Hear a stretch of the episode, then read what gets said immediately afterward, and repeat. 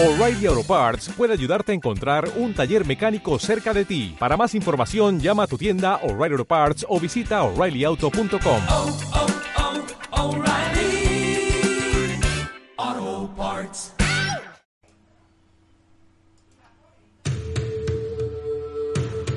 Hola, buenas tardes, bienvenidos a un nuevo otro capítulo de nuestro podcast sobre trading pulso de mercados.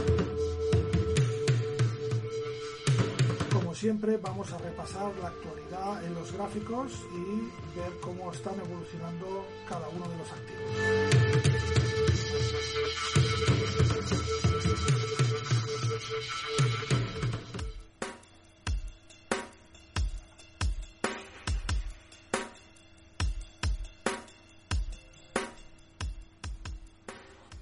Hola de nuevo, soy Albert Salvain, eh, consultor fintech y trader, eh, creador de contenidos en la web forexperiences.com.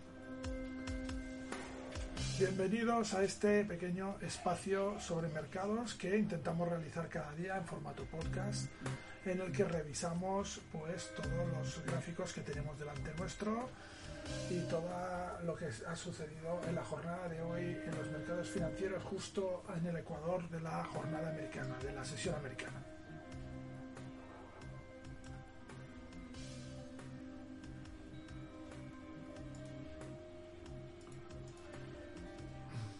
¿Y qué es lo que tenemos hoy? Bueno, pues hoy tenemos eh, una interesante sesión en la que hemos visto cómo se prolongaba el fortalecimiento del dólar. El dólar ha hecho un impulso más en esta jornada del día 22, sobre todo eh, pues durante, durante la, sesión europea. Ha pegado un nuevo arreón y ha llevado al índice dólar hasta los 94 puntos en este momento.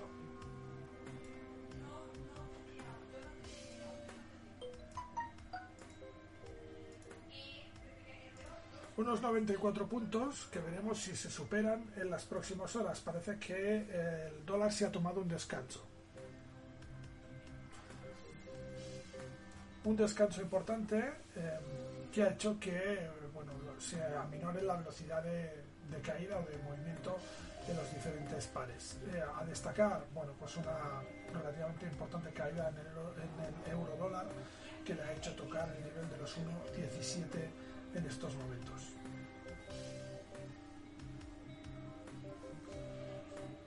El resto de activos pues eh, se mantiene relativamente en calma.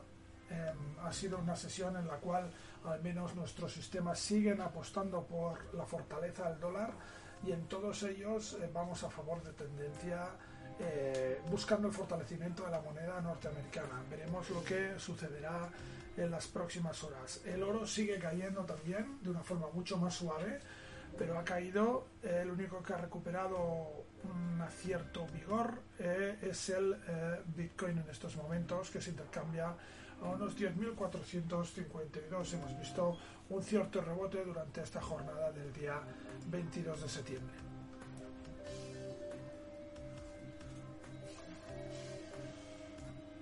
Antes de cerrar, vamos a ver un poco eh, cómo se encuentra nuestro calendario, qué, qué es, cuáles son los hitos inmediatos con los cuales nos podemos encontrar. Y es eh, pasado mañana ya tenemos el índice IFO de Alemania a las 10 horas en la zona euro, eh, un indicador que puede marcar también un poco el cierre de la sesión semanal en el euro dólar y los cruces con el euro.